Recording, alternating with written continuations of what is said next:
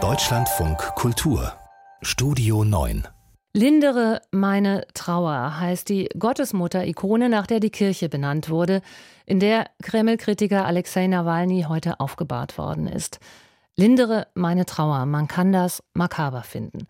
Dass die Trauer um seinen Tod wohl kaum zu lindern ist, ist das eine. Dass sich die russische Regierung schon seit Tagen bemüht, dieser Trauer möglichst wenig Raum zu geben, das andere. Von daher die Frage an Florian Kellermann, der den Tag in Moskau für uns aus Warschau verfolgt hat. Wie viel Trauer hat die russische Regierung heute überhaupt zugelassen? Also letztendlich konnte sich jeder, der wollte, von Nawalny verabschieden. Nicht in der Kirche, wo er aufgebahrt war, da war nur die Familie zugelassen, der engste Kreis. Am offenen Sarg hat sich da die Mutter von ihm verabschiedet.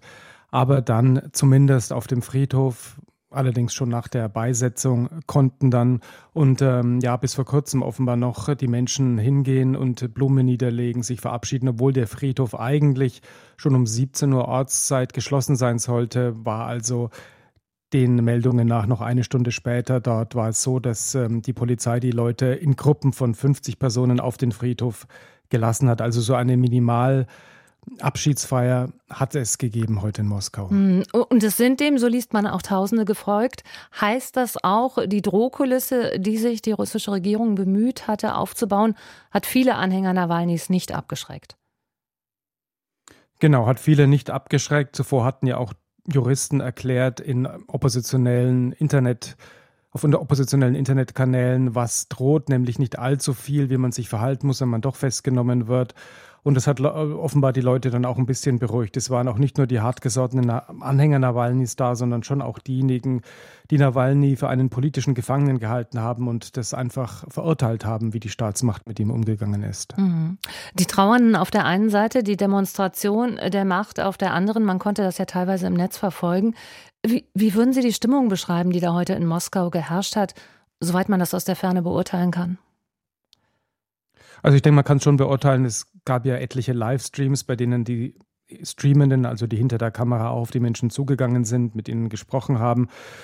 Ja, vielen stand schon immer noch das Entsetzen ins Gesicht geschrieben, dass Nawalny so gestorben ist mit 47 Jahren, ohne dass er jemals ein politisches Amt begleiten hätte können. Und das schreiben äh, die Menschen ja dann doch auch eben dem zu, dass es keine freien Wahlen geben, gegeben hat, bei denen er hätte gewinnen können oder zumindest ein Mandat erringen können. Ähm, es gab auch kämpferische Töne. Wir werden das Werk von Nawalny fortsetzen. Die Sprechchöre, du hast dich nicht gefürchtet und wir fürchten uns auch nicht. Russland wird frei sein. Ja, und vereinzelt auch Nein zum Krieg, was ähm, ja gefährlich ist, denn so etwas zu sagen ist in Russland verboten. Das gilt dann gleich als Diskreditierung der Armee, weil das ja offen, offen öffentlich in der öffentlichen Darstellung kein Krieg ist, der da in der Ukraine stattfindet. Und es stimmt natürlich schon, was die Kommentatoren bemerkt haben, wenn man in die Gesichter geschaut hat. Das war etwas Echtes, etwas Wirkliches, was da passiert ist, im Gegensatz zu den Gesichtern der Menschen, die gestern bei Putins Rede vor der Föderationsversammlung waren, die dabei teilweise eingenickt sind und wo man merkte, die mussten dahin gehen und die Leute, Leute heute sind ja, mit dem Herzen gekommen. Mhm. Und Stichwort gefährlich, Sie haben es eben gesagt, es, es gab quasi Verhaltensanweisungen, Tipps vorher. Es gab aber auch im Vorfeld äh, dieser Beerdigung Menschen, die festgenommen worden sind, nur weil sie eine Blume an einem Denkmal niedergelegt hatten. Von daher wurde ja befürchtet, ähm, dass der russische Machtapparat heute möglicherweise gegen Unterstützer massiv vorgehen würde. War das in Teilen so? Nee, das war jetzt bei der Beerdigung nicht so und auch nicht bei der Trauerfeier im Umkreis der Kirche. Also es war sozusagen ja ein Minimalzugeständnis an die Familie von Nawalny, auch an die Anhänger von Nawalny und an diejenigen, die um ihn trauern. Da gab es offenbar auch Absprachen mit der Familie. Man ist nicht ganz klar, was die Familie dafür im Umkehrschluss versprochen hat. Vermutlich da, geht es da auch um die Ermittlungen zu seiner Todesursache. Also es ist ähm, jetzt nichts passiert in der Hinsicht, es konnte das stattfinden. Es war auch ein bisschen so die Stimmung in Russland, dass viele, die keine Nawalny-Anhänger sind, es sicher begrüßen, dass dieses christliche Ritual zumindest eingehalten werden kann. Ähm, er war ja auch gläubig. Ähm, also das wäre vielleicht auch bei diesen Leuten, die nicht hinter Nawalny stehen, schlecht angekommen, wenn das nicht möglich gewesen wäre. Aber jetzt im Nachhinein dann, äh, wenn jetzt noch jemand Blumen niederlegen will, zum Beispiel an Mahnmalen für politisch Verfolgte, Das wird ja auch äh, zum Beispiel nicht gefordert, aber doch ähm, nahegelegt den Menschen, die nicht nach äh, Moskau kommen konnten, in anderen russischen Städten.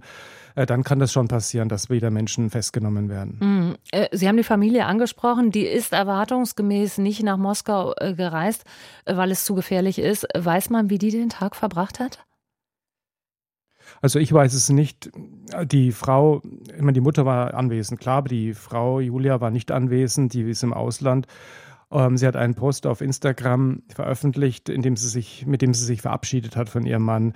Es war auch gut, dass sie nicht da war. Das wäre gefährlich gewesen für sie. Sie ist ja im EU-Parlament aufgetreten. Sie wurde fast wie eine Politikerin, fast wie eine offizielle Vertreterin Russlands empfangen in der EU und im Ausland. Ähm, und das hat dem Kreml ganz sicher nicht gefallen. Also, denn das untergräbt ja die Legitimität von Wladimir Putin als Präsident im Ausland.